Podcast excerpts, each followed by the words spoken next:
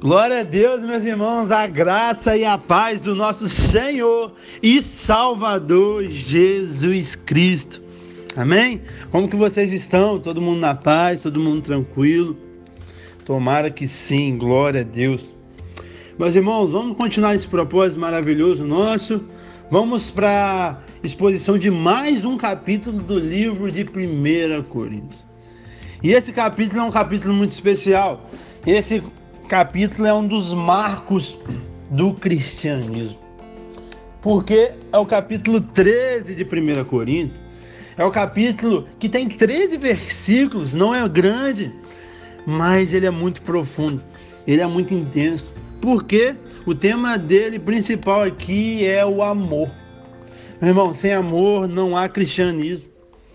O que nos difere dessas religiões do mundo todo que existe é esse amor. Esse amor do nosso Deus para conosco, de ter deixado a tua glória, de ter vindo e morrido pelo, pelos nossos pecados. Ele não fez nada, quem sofreu foi ele. E ele mesmo assim, tendo o direito, né? Porque quem machucou ele foi a gente, quem pecou contra ele foi a gente, mas mesmo assim ele não olhou para isso abandonou, deixou sua glória, é, Jesus, e morreu em nosso lugar, sofreu tudo que ele tinha que sofrer e morreu em nosso lugar. Então, é, é o, a nossa, o nosso segmento, o nosso caminho é o amor por causa dele primeiro. Porque nós o amamos e nós amamos ele e as pessoas porque ele nos amou primeiro.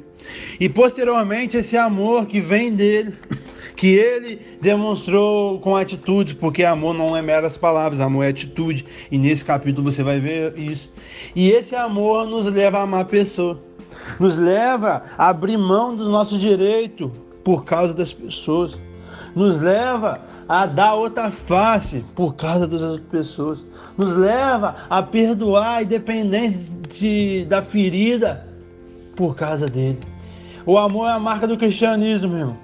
Sem amor, a gente é igual às outras religiões que tem um Deus, que tem um paraíso. Mas o amor do cristão é totalmente diferente. Em uma religião do mundo você vai ver é, algo é, parecido sobre o perdão que nós temos. Um perdão em qualquer circunstância nós temos que perdoar. Não tem mais, não tem menos, tem que perdoar. Tomou um tapa na cara de, na face direita, da esquerda. Você não vai ver isso. Então a marca do cristianismo é essa graça de Deus de vir e nos salvar sem a gente fazer nada, sem a gente merecer. É o primeiro ponto. E posteriormente o tratamento que a gente tem para com o próximo, mesmo é, fora dos caminhos, mesmo longe, mesmo não crendo. E essa graça, que, que é o principal, é motivado pelo amor de Deus. Não que o amor que ele tem, mas o amor que ele é, porque Deus é amor. Então é isso. Amor é tudo. E sem amor não adianta nada. Como eu falei no capítulo anterior, esse capítulo de, de, de 1 Coríntios está no meio do capítulo 12 do capítulo 14, que fala sobre os dons espirituais. E o que, que quer dizer isso? Como eu expliquei, eu vou explicar de novo. Meu irmão, dom sem amor não vale nada. Qualquer coisa, na verdade, né, sem amor, não vale nada. Mas Paulo quis trazer isso melhor ainda. E escrevendo sobre isso, falando sobre os dons no 12, botando o amor no meio do 13 e no 14 continuar falando sobre o dom. Amém? E a igreja de Corinto era uma igreja cheia de dom. No capítulo 1, verso 7, a gente vê sobre isso. Entretanto, todavia, lhe faltava um principal que era a prática do amor. Amém? Então aqui Paulo não está indo para outro assunto totalmente distante e depois voltando para o dom. Não, ele está falando de algo culminante. Porque dom sem amor não adianta nada. Dom sem amor, eles são inúteis. Inútil. Então você que flui no dom, glória a Deus pela sua vida. Mas que a base desse fluir seja o amor. Amém? Vamos então ler o verso 1. Paulo começa falando assim: Eu passo a mostrar-vos ainda caminho sobremodo excelente. E aí ele começa.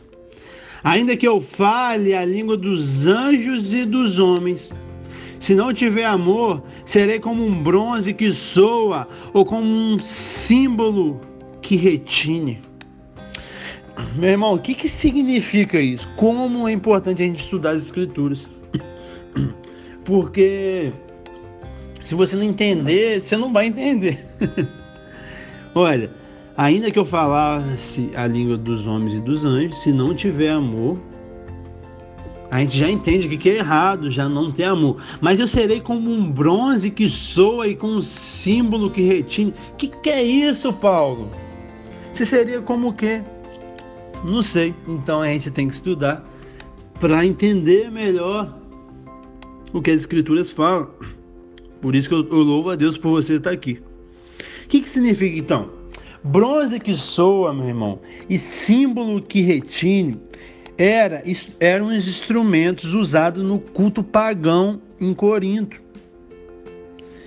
Esse instrumento esses barulhos que acontecia era a forma de convocar os fiéis para adorar esses deuses pagões. Exatamente, tipo o que não sei se tem ainda, mas no interior deve ter mais, né?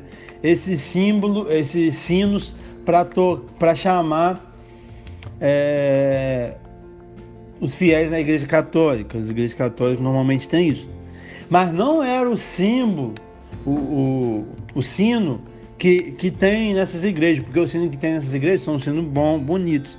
Esse sino da igreja de Corinto, desses deuses pagões, não tinha melodia nenhuma. Não produzia melodia, não tinha harmonia. Era uma batida doida que cansava, que incomodava as pessoas os historiadores falam que era como um latido de um cão. Latido de cão é chato, né, meu? Hoje mesmo eu passei na porta de um que tinha três cachorros, meu Deus, é muito chato. E o que que Paulo quer falar aqui para mim então? O amor, o dom a falar em línguas, ele está falando aqui de falar em línguas, ou falar com pessoas. Então, é igualmente desagradável usar o dom de falar em línguas, ou falar com pessoas, ou pregar, sem a motivação controlada pelo amor. A maior linguagem, a melhor linguagem do céu ou da terra, sem amor, é apenas um barulho. Então é isso que Paulo quer trazer para gente. Ainda que eu fale a língua dos anjos e dos homens, se não tiver amor, será como um barulho. A, é, a sua pronúncia será como um barulho. Não vai ser entendida pelas pessoas. Se não é entendida, não surge efeito. Porque a linguagem é para se comunicar, é para transmitir algo. Mas se você transmite algo e sai um barulho onde ninguém entende, onde, onde na verdade as pessoas se incomodam, não adianta nada. E é isso que é falar aos homens e falar aos anjos sem amor. Não adianta nada. É um barulho. Verso 2: Ainda que eu tenha o dom de profetizar ele falou do dom de línguas primeiro, agora ele falou do dom de profetizar, está falando dos dons espirituais ainda. Vamos lá. Ainda que eu tenha o dom de profetizar e conheça todos os mistérios e todas as ciências, e ainda que eu tenha tamanha fé. Dom da fé, ali, ali fala sobre esse dom da fé, sobre dom de conhecimento. Então ele está tá pegando tudo ali. Ainda se eu tivesse dom é, de tamanha fé a ponto de transportar os montes. Se não tiver amor, nada serei.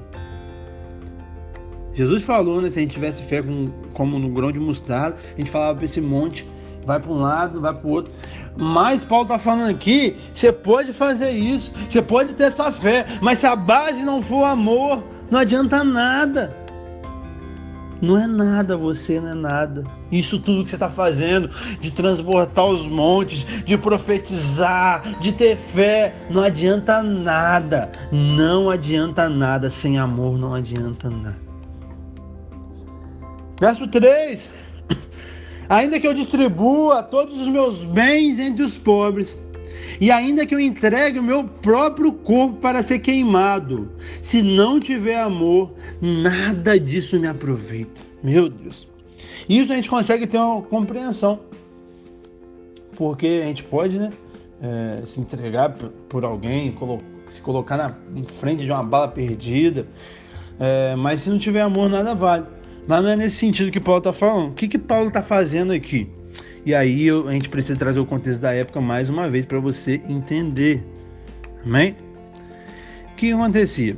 Havia naquela época uma ideia meritórica de quando alguém é, ofertava algo, algo, algo ou alguém é, em sacrifício ou entregava seu corpo para ser queimado nas religiões de mistérios da, de mistério daquela época, existia muito esse tipo de sacrifício. E tinha pessoas que sacrificavam até seus filhos, meus irmãos. Eu já vi isso em filme. Que um deus lá estava bravo e sacrificou uma filha lá do rapaz. E, eles acreditavam, né? Que se sacrificasse algo ou alguém, até filhos para ser queimados e tal, eles acreditavam que com isso eles ganhavam a simpatia, a simpatia dos deuses. E o que, que Paulo está querendo trazer para a gente? Ainda que eu queime meu corpo, mas se a base não for o amor, nada adianta. E aqui Paulo não está falando para a gente queimar nosso corpo, né? Que a gente sabe que isso não tem nada a ver com o que a gente acredita. Mas Paulo está usando um exemplo da época para as pessoas entenderem. E o que, que é o princípio principal do verso 3? É que todo sacrifício, meu irmão, sem amor se perde e nada se ganha. O que, que você está fazendo que você está pensando em sacrificar é, por Deus? Ah, eu vou parar de fazer isso, eu vou parar de fazer aquilo. Mas qual que é a base? É o amor? Ou é religiosidade? Ou é porque fulano de tal, ciclano mandou você fazer? Ou porque é uma doutrina de homens? Esse sacrifício não adianta nada. Se não for a base, o amor por Deus, aí você abster de alguma coisa. O amor às pessoas, você deixar de fazer a coisa. Se não for isso, se a base não for amor, nenhum sacrifício que nós fazemos adianta nada. Amém? E aí, a partir do verso 4 até o verso 8, Paulo vai falar sobre três coisas. O que o amor é, o que o amor não é e o que o amor faz. Amém? Eu vou falar isso e depois eu vou falar de cada um para vocês. Tá bom? Mas eu vou falar o que o amor é, o que o amor não é e o, e o que o amor faz. Primeiro, o amor é paciente e o amor é benigno. Essas palavras um pouco mais complicadas, eu vou explicar daqui a pouco, tá bom? Então o amor é o que? Paciente benigno. Show de bola. Verso 4 ainda. O que o amor não é? O amor não é ciumento, não se afuna, não se ensoberbece. Agora a gente já foi para o verso 5. Não se conduz inconvenientemente, não procura os seus próprios interesses, não se ressente do mal. E agora vamos para o 6 já. Não se alega com a injustiça, mas se regozija com a verdade. E o que o amor faz? Vamos para o verso 7. O amor tudo sofre, tudo crê, tudo, suporta. E verso 8, o amor jamais acaba. Amém? Então, tem uma coisa que o amor é, paciente benigno, o que o amor não é, aí tem muita coisa, não vou repetir, e o que o amor faz? Sofre, crê, espera, suporta e, e jamais acaba. Amém? Agora vamos lá para pontuar cada um rapidinho aqui. O amor é paciente. Paciente do grego que eu não sei pronunciar por professores de grego de plantão. mas eu vou falar aqui do jeito que eu entendo. Maquirotumia significa paciência. Nosso português é paciência, né? claro.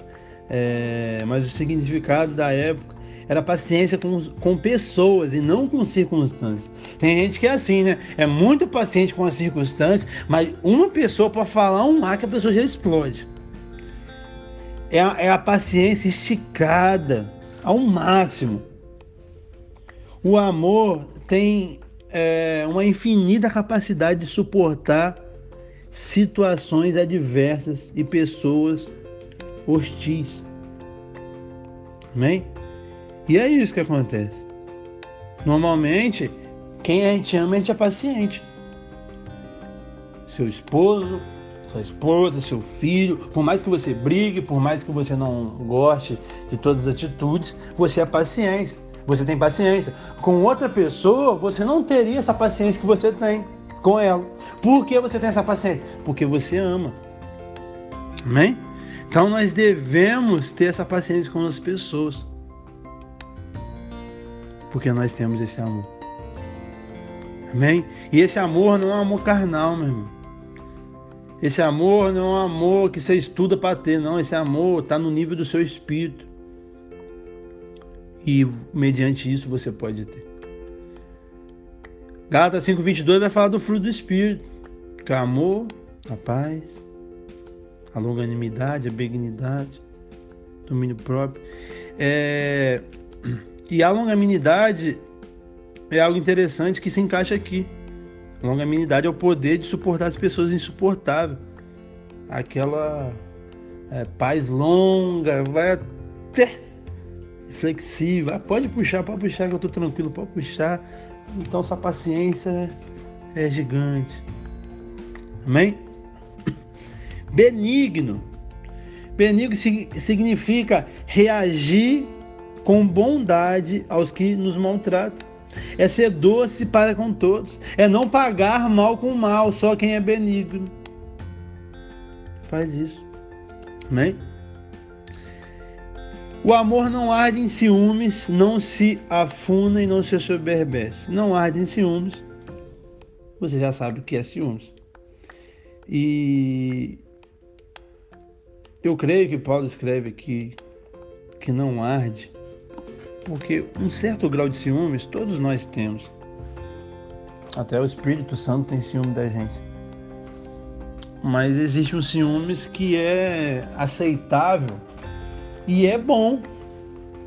Cuidado, calma, respira. Vou explicar. Que é bom porque mostra um zelo, mostra um amor pela pessoa. Até um ponto, ele é bom. Mas a partir do momento que arde em ciúmes, aí já não é de Deus. Aí já não é bom. Aí já não tem amor. Por quê? O que significa arder em ciúmes? Arder em ciúmes é aquela pessoa ciumenta que você com certeza conhece, ou talvez é, se você for misericórdia, se arrependa. É, que a pessoa é, perde o, o controle de si. Briga com pessoa que ela, que ela gosta, que a pessoa briga com a pessoa do lado que está provocando ciúme de alguma forma, rumo uma confusão danada e se torna um relacionamento desgastante. E não falo só de relacionamento entre homem e mulher, pode ser amizade. Ciúmes não é bom. Não é bom mesmo, é algo chato, desgastante. Arder em ciúmes. Não se afuna. O que significa não se afunar? Afunar é ser cheio de vento é, pode é, e já tá junto, né? Não se ensoberbece, soberba. Tá tudo de mão dada aqui, né? Se afunar, ser cheio de vento, se achar superior, hum, se ensoberbecer, ser soberbo. E ciúmes é você também arder de ciúmes de alguém. Nós temos, eu já eu tô trabalhando isso várias vezes. Mas nós temos uma dificuldade imensa de celebrar a vitória dos outros. Nós estamos afunados. Nós é, parecemos um balão cheio de vaidades. É mais fácil você me socorrer se eu cair hoje em algum pecado, você me socorrer, do que se eu conseguir algo, você me aplaudir, você se alegrar comigo. As pessoas hoje não se alegram com as outras. Consegue socorrer nas tragédias, mas não se alegrar nas alegrias, nas promoções, nas graduações, nas consagrações, no fluir do ministério. Infelizmente, isso é algo triste. Isso é algo triste. Isso é, é ciúme também. Ah, porque fulano de tal tá lá. Eu poderia estar tá lá no lugar dele. Eu, é, quem faz isso é uma pessoa soberba, que não consegue ver que não é sobre disputa, é sobre tempo. Cada um tem seu tempo e chegou o tempo daquela pessoa, glória a Deus. Eu vou ficar feliz com ela. E se ela for mais influente na história do Brasil, do mundo, do cristianismo, mais do que eu, glória a Deus. É isso, eu vou ficar alegre, porque meu amigo, minha amiga. Não querer entulhar os postos, não querer travar o caminho, não querer ser uma pedra de tropeço. Amém? Entenda isso. Estou trabalhando aqui várias vezes para você entender que você tem que se alegrar com a conquista do seu das pessoas ao nosso lado. Se você quer ter filho e não consegue ter por algum motivo e a sua, a sua, a sua amiga tem, teve não fica triste não, não fica com peso no coração, com inveja não. Se alegre com ela, porque se fosse você, você ia estar alegre. Se um amigo conseguiu um emprego dos sonhos, se alegre com ele. Se conseguiu se formar, se alegre com ele. Se está crescendo no ministério, se alegre com ele. Esse é o amor de Cristo. Não se conduz inconvenientemente, nem procura os seus próprios interesses. Esse, é o que? Não é egocentralizado, alguém já trabalhou aqui também, mas outro centralizado. Não vive para si mesmo, mas para servir ao outro. Meu irmão, algo que eu sempre falo, não há contendas, não há contendas quando você briga pelo interesse do outro. Mas ao, ao, ao, a diferença, se você brigar pelos seus interesses, o, o egoísmo já está na frente. Mas quando colocamos a causa do outro na frente das nossas necessidades, não existe contento. Então aqui Paulo já está mostrando do tudo que ele falou no começo para ser praticado, de abrir mão dos seus direitos. Não é sobre ser pecado não ser, é sobre abrir mão para o mais fraco. Amém? Não se espera, não se ressente do mal. Aleluia. Significa o quê? Que o amor está sempre pronto para pensar o melhor dos outros e das pessoas e não imputar mal. Você conhece aquela pessoa que só fala mal das pessoas, que só fala mal de fulano, de ciclano? O amor não é assim. O amor fala bem. Principalmente quando a pessoa não está presente. A pessoa ah, a pessoa fez isso, você viu lá? É, mas a pessoa fez isso também, olha coisa boa que ela fez, olha como que ela é, olha aquilo. Esse que é o amor. O amor não se alegra com a injustiça, mas se regozija com a verdade. Essa igreja não lamentou o incesto, não chorou, e Paulo os exorta. É uma injustiça. É um pecado cometido. Mas o que nós nos alegramos com a verdade, com a verdade, isso que nós nos regozijamos. O amor tudo sofre, tudo crê, tudo espera, tudo suporta. Tudo sofre, meu irmão, significa que você abre mão do seu direito para que o seu irmão não caia. Você abre mão do seu direito em prol do seu irmão. Isso que é sofrer tudo. Hoje a gente só quer saber dos nossos direitos, egocêntrico, esquece dessa passagem que o amor tudo sofre. Você ama, então você vai sofrer. Ah, mas eu quero, não é pecado, não tem problema. Mas você ama, então você não vai fazer, você vai sofrer esse dano para o irmão não se escandalizar. Hoje não, hoje a gente só quer saber do nosso ego o antropocentrismo, né? O homem está no centro. Então agora é eu, é eu, é eu, é eu, é eu. Tudo crê e acredita em tudo. Tudo espera, tudo espera. Ele espera com paciência. Só quem ama espera com paciência. Jacó, né? Que tem esse exemplo no relacionamento, esperar tanto tempo. Tudo suporta. É resistir tudo. O amor nos dá essa capacidade de resistir tudo. Amém? Glória a Deus. E ele jamais acaba. Quando você ouvir alguém falar o amor acabou, não era amor, porque o amor jamais acaba. Vamos continuar lendo aqui a partir do verso 8. Ele fala do amor de forma eloquente, aí ele fala: o amor jamais acaba, mas havendo profecia desaparecerão, havendo línguas cessarão, havendo ciências passará. Então aqui só um, um, algo que eu vou chegar e vou explicar melhor para vocês, mas muitas pessoas usam esse versículo para falar que profecias e que dom de línguas acabaram. Mas isso não é verdade. Porque se dom de línguas e profecia tivesse acabado, a ciência tinha que acabar. Porque está tudo no mesmo versículo. Mas a ciência não acabou, porque cada dia evolui mais. Profetizar e o dom de Deus não acabou vai acabar um dia, que aí você vai entender que eu vou explicar para vocês, tá bom? Só que talvez você já ouviu, eu sei que no nosso meio é mais difícil ouvir sobre isso, mas se você já ouviu, já estou explicando que é uma falácia, não é verdade.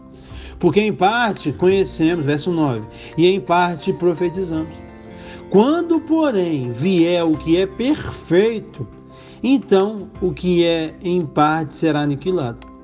O que é perfeito é o nosso Deus. Ele virá. Quando eu era menino, eu falava como menino, sentia como menino, pensava como menino. Quando cheguei a ser homem, desisti das coisas próprias de meninos. Porque agora vemos como em espelho obscuramente, então veremos face a face. Agora conheço em partes, então conhecerei como também sou conhecido. Agora, pois, permanece a fé, a esperança e o amor. Dessas três, porém, a maior dessa é o amor. Então, o amor sempre é maior. E aqui no verso 12, Paulo usa um exemplo do espelho. E aí talvez você não entenda, eu vou explicar para você. O que acontecia? Na época de Paulo, os espelhos não eram é, muito bons igual a gente tem hoje. Eles eram extremamente embaçados, né, meus irmãos? Porque com a tecnologia foi melhorando. Então eles não eram tão nítidos quanto o de hoje é. Então as pessoas ficavam embaçadas, obscurecidas, não conseguia ver direito, mas tinha uma noção. E Paulo utiliza essa figura para dizer que agora nós vemos como por um espelho embaçado as coisas de Deus. A glória, o céu, por mais que a gente tenha relato bíblico, não é algo 100% nítido como vai ser. Nem hoje nos vídeos em 4K, tudo que a gente tem é, top, é, quando a gente chega num lugar não é diferente. Então, basicamente isso. Então, por mais que nós conhecemos, a gente não está vendo em plenitude, nós não conseguimos entender agora o resplendor e a glória do céu. O céu, meu irmão, está muito além do que qualquer descrição que nós, nós fazemos hoje, seja pela Bíblia ou seja por pessoas, igual Paulo no capítulo 12 de 2 Coríntios, ele foi ao terceiro céu. É, ele foi, eu creio que foi, eu creio que pessoas têm visões sim é, desse céu, mas mesmo assim, quando a gente chegar lá de verdade, vai ser muito maior do que a gente pensa, do que a gente teve a visão ou do que a Bíblia fala. Muito maior. Então isso nos motiva a continuar mais ainda. Porque se a gente sabe que não vai ter morte, não vai ter choro, não vai ter dor, já é algo maravilhoso, já é algo esplêndido, já é algo top. Pensou quando chegar mesmo aquele ar que, que vai ser o melhor ar que a gente já respirou. Tudo, gente, tudo, tudo. Não dava nem pra gente mensurar. E o caminho da maturidade é o amor, meu irmão. O amor é o cumprimento da lei, o amor é o maior de todos os mandamentos. O amor é a apologética final, a apologética é a defesa da nossa fé. O amor é o grande remédio para os males da igreja.